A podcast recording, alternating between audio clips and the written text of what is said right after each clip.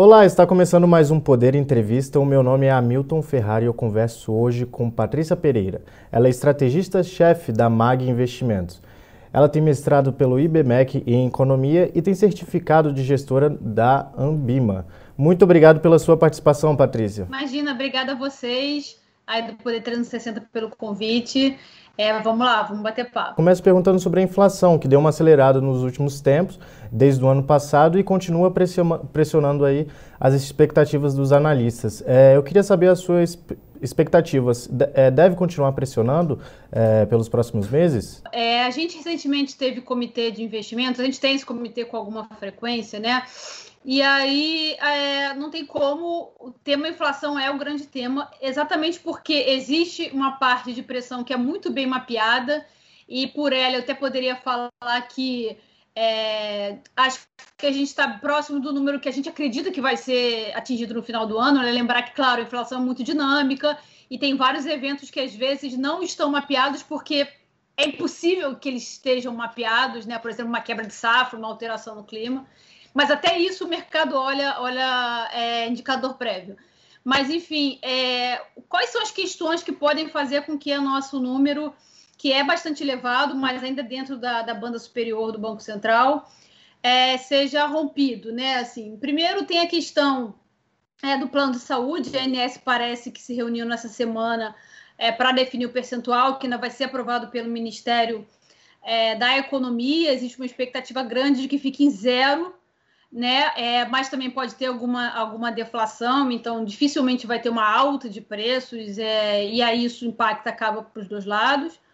Tem a questão do risco hidrológico, assim, hoje a gente está com uma nossa projeção contando com bandeira amarela no final do ano, mas tem um risco muito grande dela ser vermelha, e aí talvez já vermelha 2, né, que é o patamar mais elevado. Então, isso é lógico que leva a inflação ainda mais para cima. É, tem a questão própria das commodities, porque foi um ponto até que o, o presidente é, do Banco Central, o Banco Central e o Copom falou na última reunião, é, chamaram os choques de temporários, né? Assim, eles vêm, continuam falando que o choque da inflação é temporário.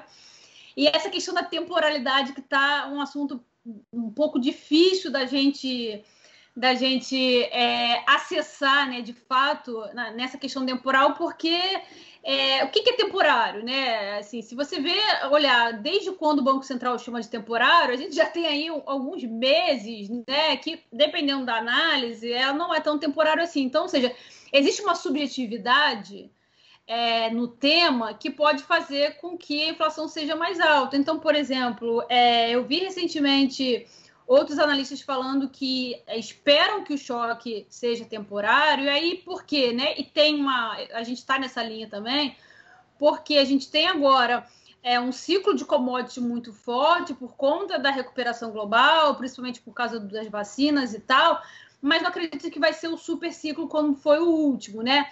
E, mas ao mesmo tempo as pessoas falam, ah, vai ser temporário, mas vai durar um, dois anos, assim. E isso é bastante coisa, né? Então, o que, seria permanente, assim? Em economia, nada é permanente, né? Nesses termos, são sempre ciclos. Então, enfim, a questão da commodity é uma questão que pega, né? Se a gente tiver aí é, uma continuidade dessa pressão internacional, é, como a gente tem visto, a gente só viu recentemente um uma diminuição no nível é, de preço dos combustíveis, né? Mas assim, commodity principalmente é, metálica, a cada dia as notícias são de novos raios sendo alcançados. A gente está com uma pressão de industrial é, muito grande no IPCA esse ano, é, que pega a projeção no, do índice. Então, assim, é, essa questão da inflação esse ano, sem dúvida, é, existe uma, uma probabilidade bastante alta que ela fique acima é, do topo da meta, né? Depois, se eu não me engano, de cinco anos da gente ver inflação dentro do intervalo, né? Meta banda, a gente pode ver uma, uma disparada esse ano, sim. Então, é, tem muitas questões é, é que, que trazem esse risco inflacionário, né? Que fazem com que o cenário de inflação seja seja um pouco difícil da gente mapear, mas sem dúvida o viés é para cima. É, acho que esse é o principal. E ficar acima da, da, do teto da meta, a última vez foi em 2017, quando o Ilan teve que mandar uma carta porque ficou abaixo do piso, né? E agora vai ficar acima.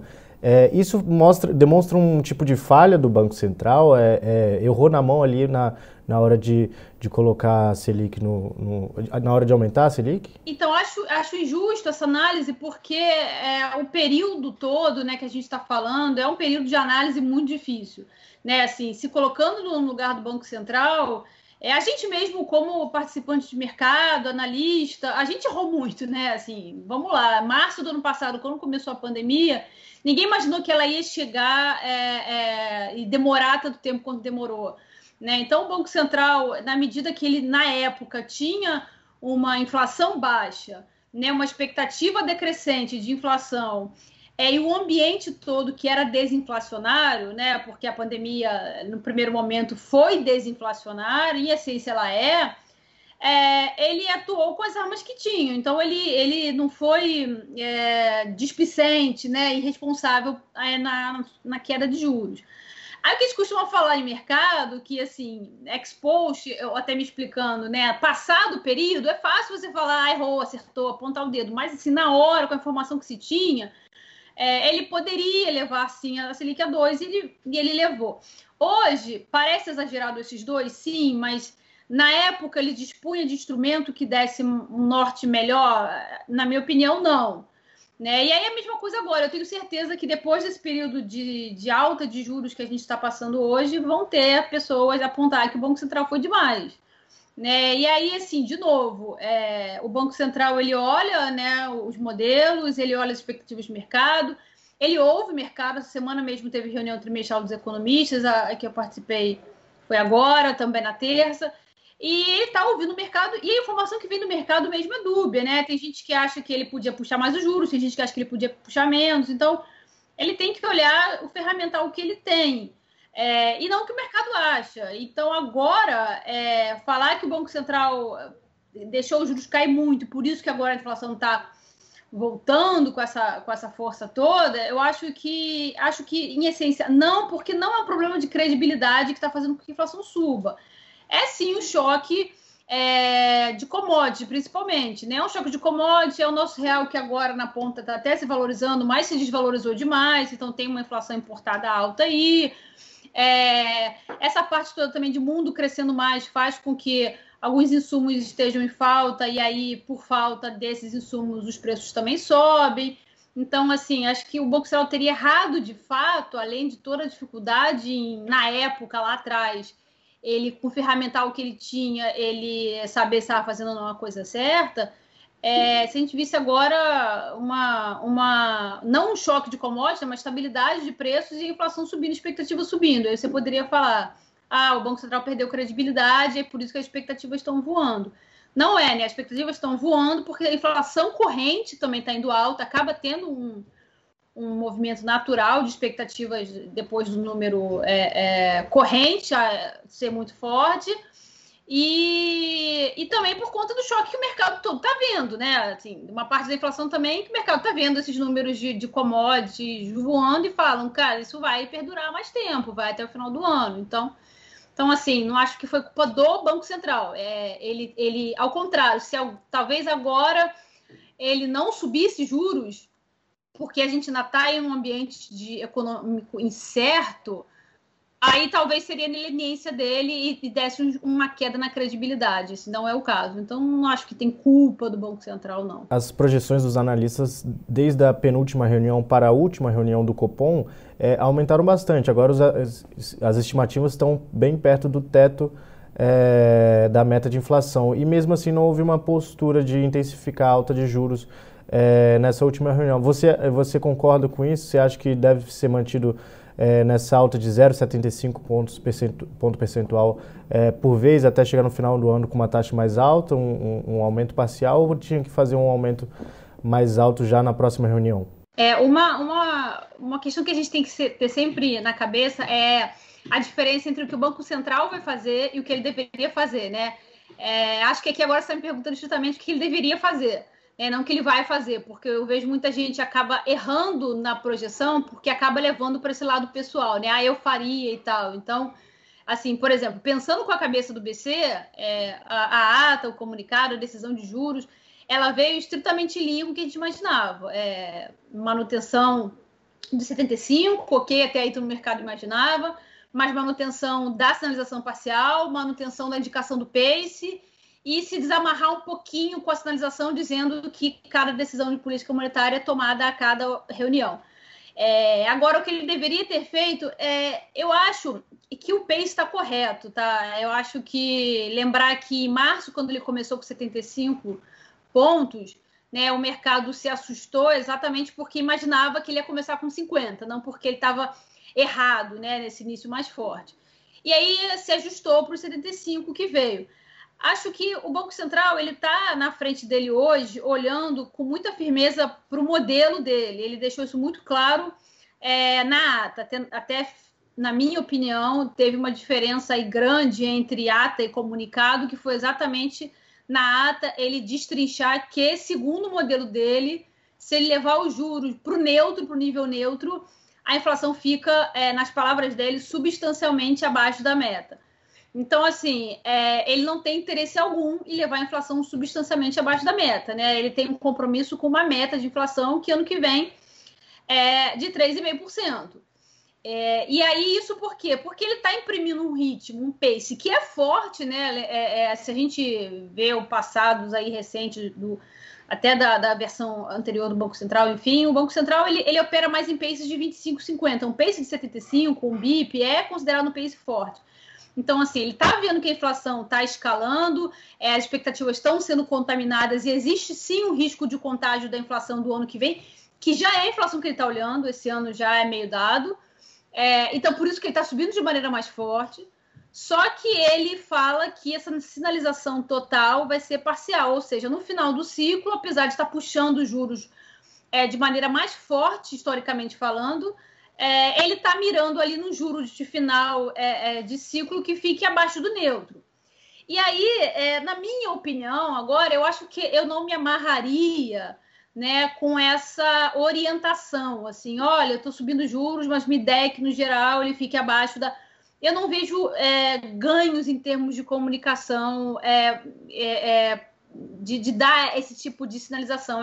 acho que o Banco Central, desde o último ali do governo Temer, ele está cada vez mais é, é, se esforçando mais em se comunicar melhor que o mercado. Sem dúvida nenhuma, é muito positivo, diminui ruído, é um ativo, inclusive, listado no sistema de metas de inflação, né? Você tem que ter uma boa comunicação com o mercado para evitar ruído.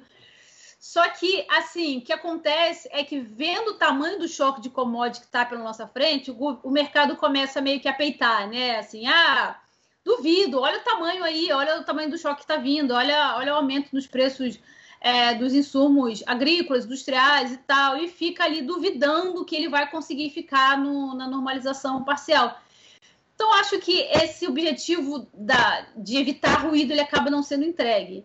Né? Então, eu acho que o pace está correto, porque eu acho que se você faz rápido e logo, você tem, no geral, evita que o total de juros a ser feito seja maior, a literatura toda de metas de inflação é, opera nesse sentido.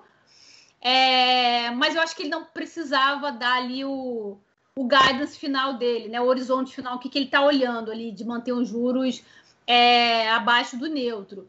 É, até porque o cenário também é muito incerto, para ele também, então eu só vejo prejuízo, né? não vejo muito ganho em relação a isso, mas eu acho que de resto ele está tá correto. Quais são as projeções que vocês têm para a inflação deste ano, a Selic também, e do próximo ano? O que, que a gente deve esperar aí desses, desses dois indicadores? É, a gente está com uma inflação esse ano aí de 5,30, né? Então, se a gente lembrar que é, a banda superior desse ano é 5,25, a gente está passando, né?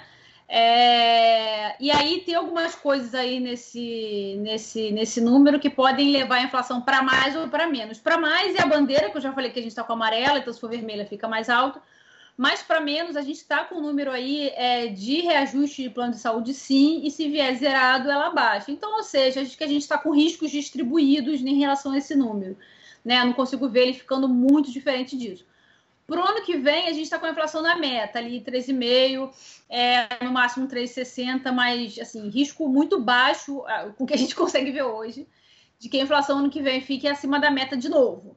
Né? É, Selic, a gente espera uma Selic de uns 5,5% no final desse ano, né? vai acabar ficando ali é, próximo do neutro né, dele, só que é, acho que ano que vem existe aí uma, um risco da gente ver uma continuidade é, no movimento de alta de juros. Né? Por exemplo, essa própria questão da bandeira. Se a gente tiver bandeira vermelha esse ano, é, a inflação fica mais alta esse ano e mais baixa no que vem. Né? A gente já vai partir de um patamar alto ajuda. Mas, ao mesmo tempo, os reajustes represados esse ano, eles vêm ano que vem. Então, é, for, é pressão na inflação do ano que vem.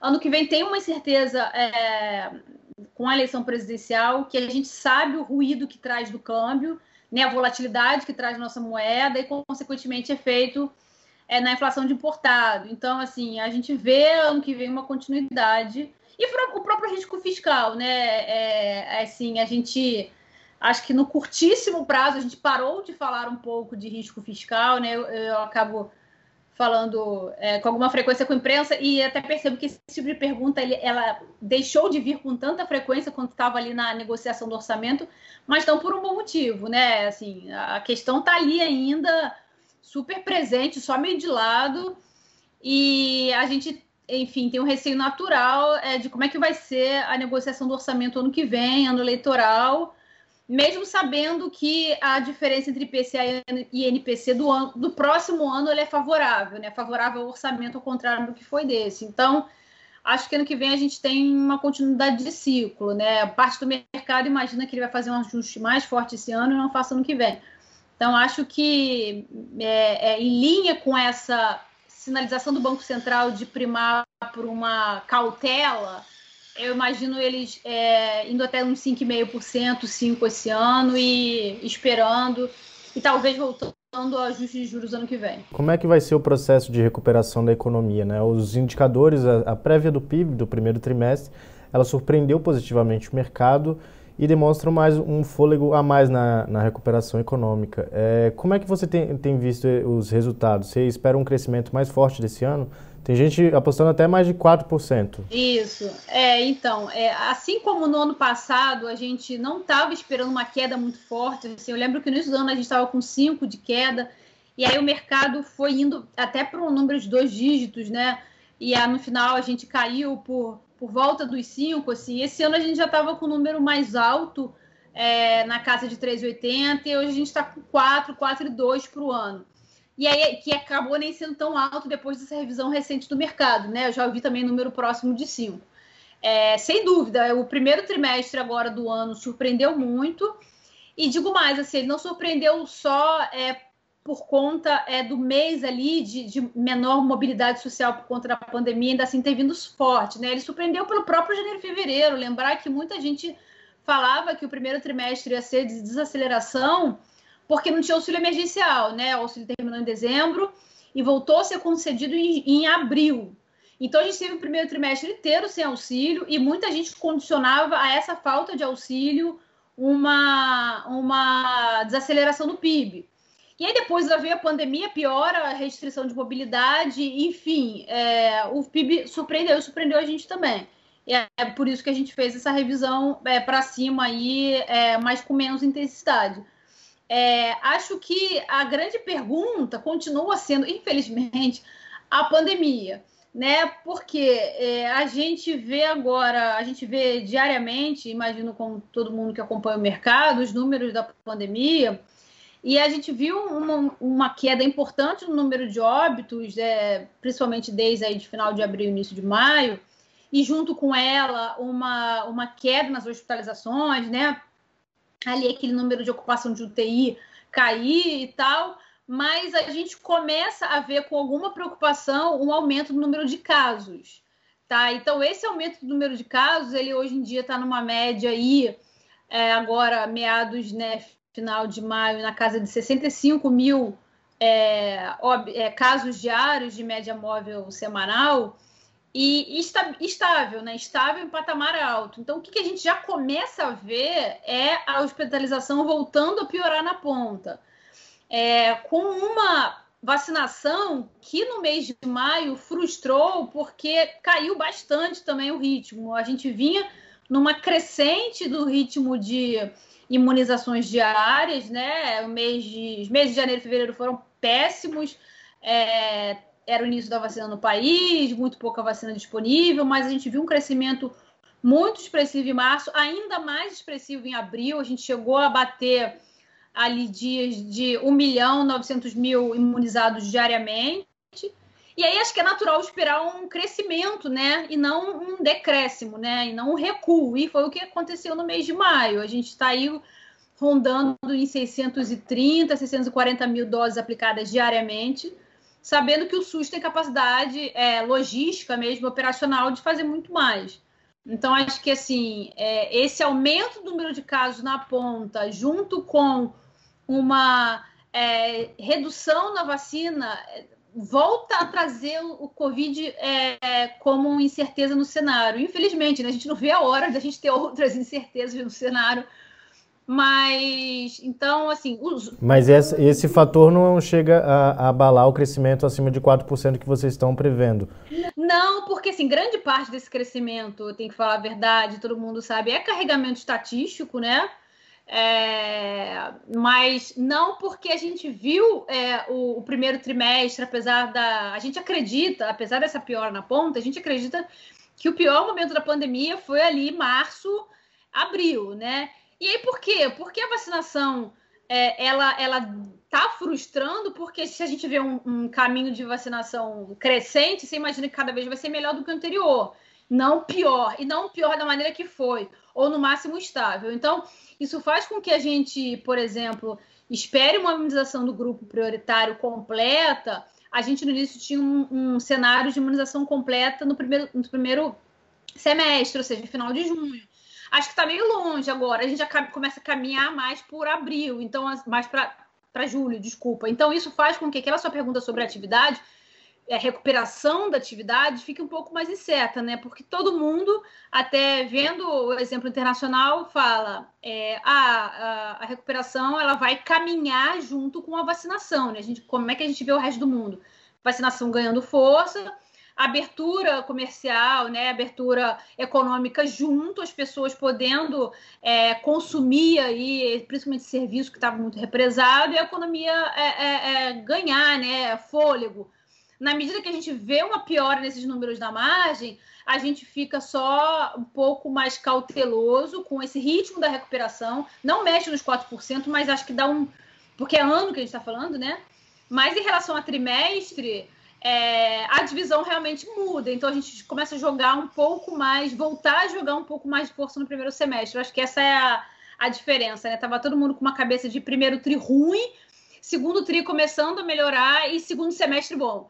E aí o primeiro tri foi bom, né? Foi e deve ter sido bastante bom. A gente ainda vai é, conhecer os números oficiais, tá? A gente está até com a expectativa de segundo tri é, na margem de queda. É, mas ali o terceiro e o quarto voltam, assim como no começo do ano, ter uma, uma indicação para a gente, por conta dessa piora na margem da pandemia, de que vai ser melhor, né? E então acho que é isso, assim, a gente só acaba postergando um pouco esse ritmo de recuperação, mas não mexe na nossa cabeça para o ano, né? Esses 4% ou talvez até com viés de alta, acho que dificilmente vai ser, não vai ser entregue, né? Mas assim, para 2022, por exemplo, a gente está com um crescimento de 2, 2,5%, né?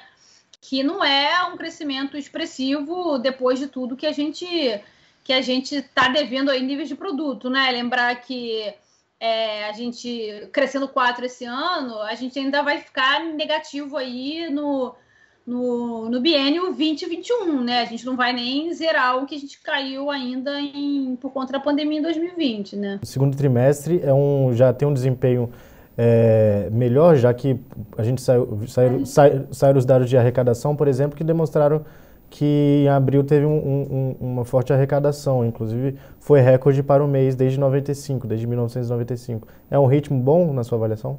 Sim, o, os números de arrecadação eles vêm surpreendendo para cima. Na verdade, é, a arrecadação que saiu essa semana referente a abril é, foi o terceiro número da arrecadação seguido que foi o maior para o mês da série. Assim. Então, é, vem surpreendendo, mas tem um componente ali é, de câmbio de inflação muito alto, né? De, de, de é, indexados, né? números de impostos indexados a esses a essa, ao câmbio e à, inflação e ao GP que está alto, que acabaram puxando. Mas, de fato, é, surpreende, principalmente se a gente contar que a gente ainda está é, em pandemia, né? Enfim, a gente sabe as dificuldades que, que os setores estão passando, que a economia não está plenamente ainda é, recuperada. Mas então, sem dúvida, impõe um viés positivo, né? Ajuda bastante. É, e até tira um pouco aí daquele daquele, é, daquele risco fiscal que poderia ter, por exemplo, de empresas é, precisando de auxílio, né? Se a arrecadação não está forte, até. Mas a gente sabe também que isso é muito localizado, né? É, em alguns setores. Quando a gente olha o, o, todo, a recuperação ela continua muito desigual, né? A gente tem, a gente teve nessa, nessa crise, nessa pandemia, né? É, pequenas empresas em geral perdendo tamanho ou sendo absorvidas, né?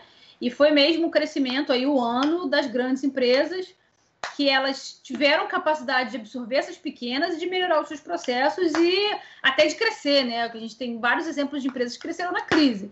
Enquanto é óbvio que os menores eles acabaram é, é, sendo substituídos, né? Então, assim, também é desigual. A gente não consegue falar que é, a economia, as empresas, as famílias como um todo estão é, arrecadando, a, a, a, economia brasileira está arrecadando de forma igual por todos os setores, por todos os tamanhos de empresa.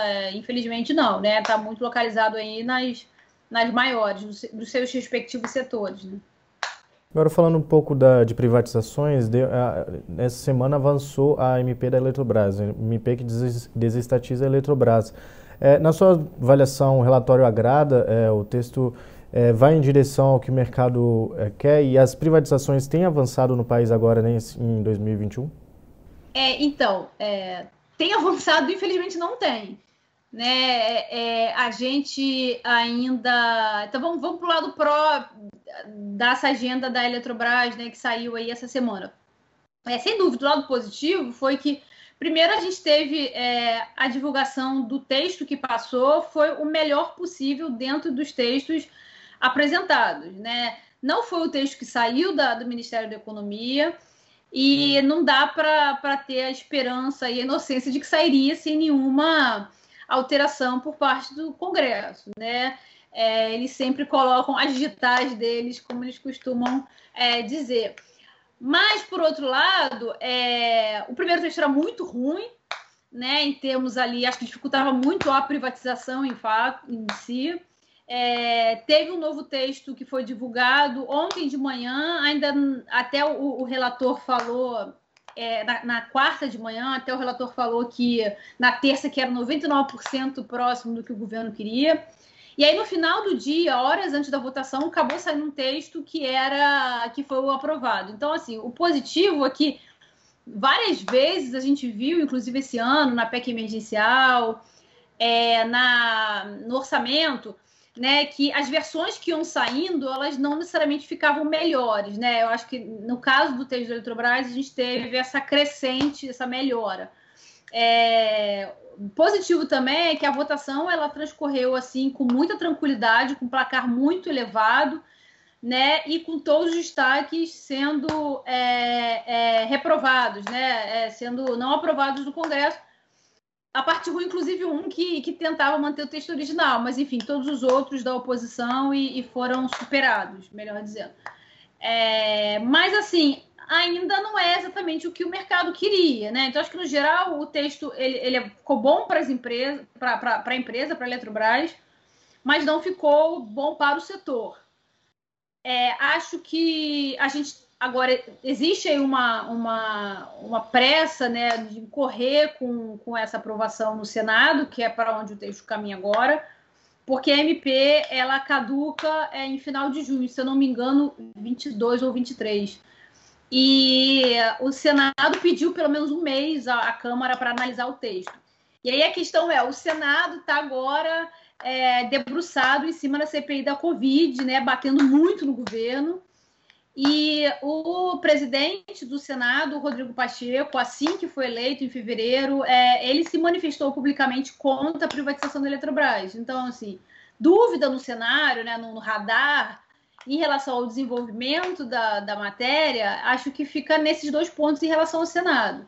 Né? A gente sabe que o Rodrigo Pacheco era contra, é, e a gente sabe que o Senado está focado em, na CPI e, e o tempo urge. Né? É, de positivo é que a gente não vê uma mais uma, uma aparição pública nem do presidente da casa e nem de nenhum senador contrário à matéria. Na verdade, os senadores só vão à imprensa falar da CPI da Covid.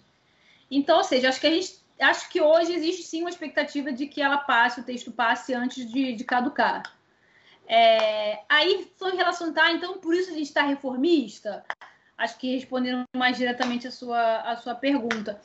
Acho assim que o mercado, e aí até fazer essa meia-culpa, né, que infelizmente a gente também, a gente fica procurando sempre é, essa história de é, boizinhos, né, de, de, mocinhos e bandidos, né, em relação a, a Brasília e a aprovação do, da agenda econômica. E eu acho que uma prova que a gente já teve nesse curto período de, da atual legislatura, Câmara e Senado, é que isso não existe, né? Assim, é, ninguém é 100% malzinho nem bonzinho. A gente teve assim que o que o Arthur Lira e o Rodrigo Pacheco foram eleitos, muita rapidez ali na aprovação é, da autonomia do Banco Central, na questão do marco do câmbio, é, que são matérias mais fáceis de porque não mexem tanto ali com o populismo, embora de aspecto é, em relação ao entendimento um pouco mais difícil. Mas é, quando, quando passaram matérias que de fato mexem com o fiscal do país e que precisavam de uma energia um pouco mais é, ativa é, da, das casas, a gente não viu, né? Que foi a PEC emergencial e o orçamento. Então, ao contrário, nessa, nessas duas aprovações, a gente viu um Congresso é, extremamente populista, né? Assim, é, distante do problema fiscal do país. Acho, acho que até a legislatura anterior a gente via uma diferença entre é, o ritmo né, e até o perfil de aprovação. E, e, por exemplo, na legislatura do Rodrigo Maia, né, porque, até porque a, a, casa, a Câmara, é uma casa de muito mais embate do que o Senado, até por conta do número de congressistas, né, 513 na Câmara, 81 no Senado, então assim, a coisa é muito mais brigada, é, são muito mais muito mais heterogêneo, né, o, o, o nível parlamentar, mas enfim, é, a gente via uma Câmara que tinha um perfil muito definido em relação à aprovação de matérias, né? Aí, é, e um presidente à frente, que era o Rodrigo Maia, muito ali alinhado à agenda liberal. Então, era muito até fácil você ver a cara da, do, do que estava sendo discutido e se ele ia encampar ou não, né? Agora, a gente não consegue fazer essa distinção com muita clareza, né? O presidente da, da Câmara, ele é um presidente do Centrão. E lembrar que o, Centrão, ele não, ideologicamente, né, ele não é, assim, alinhado à pauta liberal, né, agenda econômica liberal, é, não tem aquilo por ideologia. Então, a gente viu isso de forma muito clara e está vendo nas tramitações esse ano. Eletrobras, autonomia do BC, marco do câmbio, passaram com placares assim enormes, lavada, que se você visse, analisasse eles em separado, você vai falar: caramba, a gente está diante aí de um congresso super reformista, agora vai, vão voar.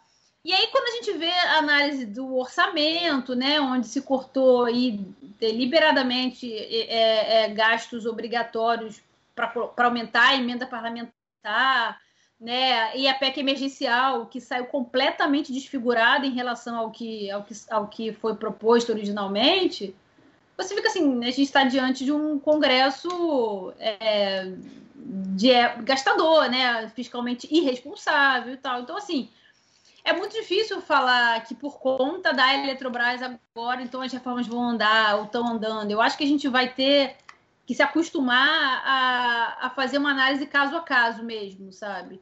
E acho que a gente viu isso no, no, na, no comportamento do mercado depois da, da tramitação da PEC emergencial e do, e do orçamento, né? Os preços voaram, né? Taxa, as taxas abriram muito, exatamente porque essa cobrança de mais prêmio por conta do mercado, por um ambiente fiscal que ficou pior.